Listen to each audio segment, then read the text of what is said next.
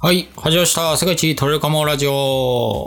この番組では世界一取れるかもなんて思えるようなマイナーな競技の情報やマイナーな競技の楽しみ方なんかを紹介したりする番組となっております。パーソナリティの浅井です。はい、えー、今日はね、待ちに待った WBC が開幕しまして、で、まあちょっとね、応援しようと思ってる、えーいた？思っている台湾代表もね、初戦を迎えて、まあ、その試合をね、まあ、じっくり見たんで、ちょっとその感想をね、言っていきたいと思います。うん。まあ、結果はね、皆さんご存知かもしれないですが、まあパナマ代表と対戦して、まあ、ボッコボコにやられるっていうね。いやー、気持ちいいぐらいの負け方でしたね。なんとかコールド免れたっていう内容で。あのー J スポーツで見てたんですけどね、解説が、あのー、牧田さんでしたけど、途中でなんかね、眠そうになってんだよね。もうなんかもう、あまりにワンサイドゲームすぎて、なんかちょっと飽きてきちゃってんのかな、牧田さんってね、ちょっと心配になる ような場面がね、個人的にありましたね。まあ本当ね、いろいろダメだっったんですけど、まあ僕なりにね、3つ、ちょっと敗因というかダメだった部分をジャンル分けしてちょっと話していきたいと思ってます。まずね、最初に思ったのが、采配がなんかすごい消極的だなっていうのはまず最初に思ったところですね。あの、ちょっとね、最初に違和感ぐらいだったんだけど、最初は。あの、2回、えー先頭バッターのジャン・クンユ。この試合ね、台湾で良かった選手の一人です。彼が先頭でね、ヒットで出た後に、あのね、送りバントだったんだよね。まあ、8番キャッチャーのところだから、まあ、わかるっちゃわかるんだけど、さすがにね、2回から送りバントはちょっと消極的な気はしたんだよね。まあまあいいやと思ったけど、で、結局これもミスでダブルプレイになっちゃって、ほんと最悪な形だったけど、ちょっとね、こっから個人的にやばい空気は感じてたんですよ。まあ、まあ、とはいえね、その時はまだ0対0だったんで、まあそこまでって感じだったんだけど、3回がね、まあ、あの、パナマが、ピッチャーすぐ帰ってきたんだよね。先発がちょっと不安だったんで、すぐ変えた。一方で、台湾は、先発のフー。これね、かなり引っ張っちゃって。んで、まあ、フー・ジーウェイもね、まあ、あの、正直良くなかったと思いますね。調子は、あんまり良くない中で、まあ、さすがベテランという感じで、あの、なんとかまとめてた。けど、まあ、やっぱりちょっと球荒れ気味だったりして、ちょっとどうかなと思ってたけど、結構引っ張っちゃって、で、結局、アウト4回ね、アウト取れずに1点取られて、ノーアウト2、3塁で、結局ピッチャー交代っていう感じになっちゃって、まあ、なんていうのかな、かなり後手に回ってるなっていうのがすごい感じちゃったよね。まあ、結局ね、ここがかなりターニングポイントだったように思いますね。ま4回のね、頭から変えたりしてたらまた違ったんじゃないかなっていうふうに、うーん、思っちゃいますね。まあ少なくともここがかなり大きいターニングポイントだったというふうに感じました。見てて。まあ、あとその裏の回ね、4回裏に、ワンアウト1、2塁のチャンスで8番に、あの、ガオユージェに打席が回って、で、初回からバントさせるぐらい、こう、バッティングには信頼を置いてないバッターなわけだからね、ここ代打じゃねえのってね、思っちゃったな。ぁ5点差ついてて、裏の攻撃で、ね、1点でも返したら全然違ってきた、来るっていう場面で、あーちょっとね、積極性がね、あまりにも采配になかったっていうのは見てて思っちゃいましたね。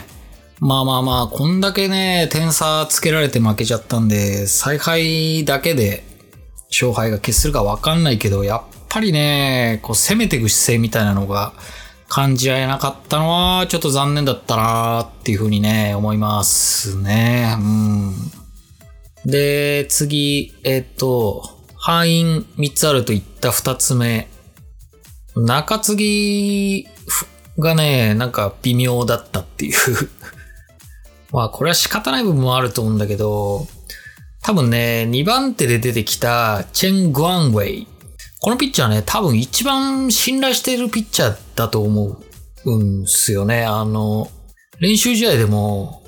いいピッチングしてたし、スタッツ見てもかなり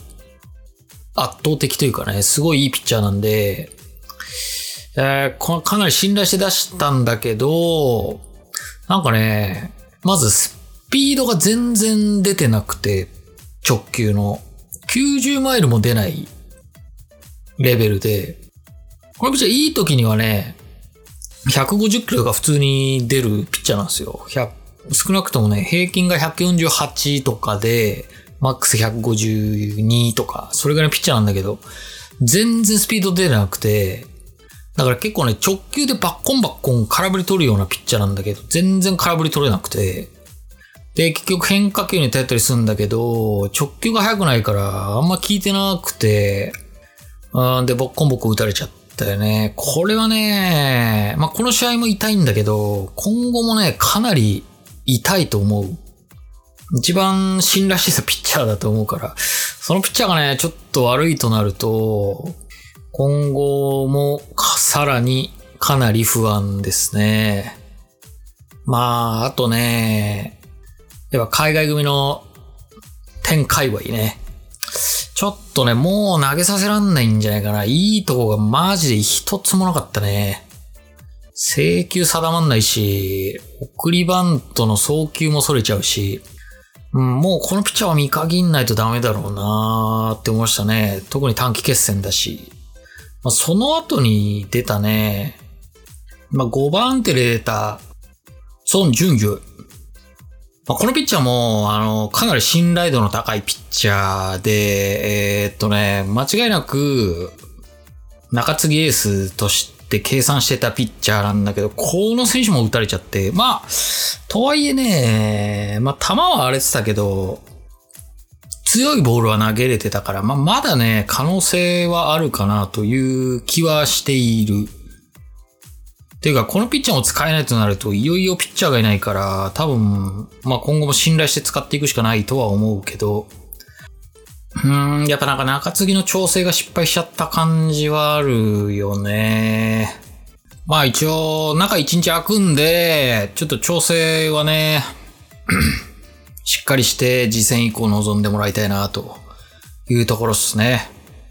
で、まああとミスがね、あまりに多かったよね、これ。あの、練習試合とかでもちょっと思ってたんだけど、さすがにミス多くない？多すぎたね、この試合は。まあ、さ、まあ、前述した2回のバントのミスと、あとピッチャーのテンカウェイの送球エラー。これはもう言ったけど、キャッチャーのね、ガオユージェがね、ボールこぼしちゃっ、でえー、楽々アウトにできたタイミングをセーフで1点入っちゃって、まあその前のね、リンツーウェイのバックホームも、えー、完全にさせたタイミングだったけど、すんげえ高いとこ行っちゃって、セーフにしちゃうっていう。あれで多分2、3点は損しちゃってるから、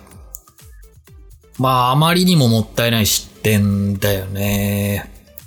まあ、台湾代表そもそも打線に長打力がないから、ああいう細かい失点ってのはかなり効いてきちゃうよね。まあ、あとパスボールもあったしね。ちょっとさすがに、うん、ちょっとミス多すぎて、まあ、隠したいってならまだね、あの、どうにかなったけど、本番の WBC のレベルだと、ちょっと許してもらえないレベルでしたね。まあまあまあ。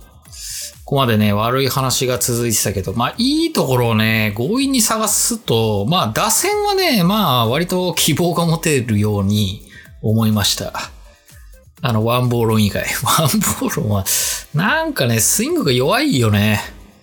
うん、今日もチャンスで2回回ってきて2回とも可能性を全く感じない打球でアウトになっちゃって、うーん、っていう感じだね。まあそれ以外主力はね、かなり調子はいいんじゃないかなっていうふうに思いますね。特にセカンドで先発したね、ジョン・ソンジャーで、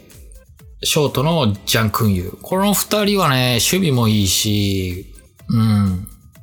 この後の試合でも活躍してくれるかなという感じね。で、あと4番のジャン・ユーチェンもタイムリーヒット打ったし、まあなんと言ってもね、ウーネンティンがホームラン勝ち込んでくれて、まああれはね、ちょっとスカッとしたっていうかね。あの、あれなかったら本当コールド負けだったからね、本当に。そういう意味でもちょっとチームを救ったホームランにはなったよね。うん。3番のね、リーズウェイがちょっとヒット出なかったけど、まあ、とはいえ、あの、フォアボールで一回出塁したりしてるんで、まあ、そこまで心配いらないかなっていうふうには思ってますね。まあ、なんだかんだでね、結局5点取ったんだよね。5点取ったから、まあ、打線は、まあそこまで心配しなくても、いいのかなという気はしましたね。まあ実戦以降もある程度の得点力っていうのは計算していいように思いました。まあそんな感じでね、まあちょっとネガティブな要素がね、いっぱい出ちゃった初戦だけど、次戦に向けてね、今日言った3つの要素を、まあ改善して、まあ具体的には、まあ積極的な采配ね。もうピッチャーはバンバンつぎ込んでいく。で、二つ目、まあ中継ぎの不調。まあこれに関しては、あの、使える選手、使えない選手を見極めて、使える選手をバンバン使っていく。早いイニングからね、もうとにかく使っていく。で、最後、まあミスはね、ちょっと、さすがに減らしましょうと。まあ、実践以降、わかんないけど、予選突破できないとしてもね、この3つは改善して戦ってほしいなというふうに願っております。まあ、ということで、今回はこの辺で終わりにしたいと思います。本当にね、台湾の代表頑張ってほしいです。では、さよなら。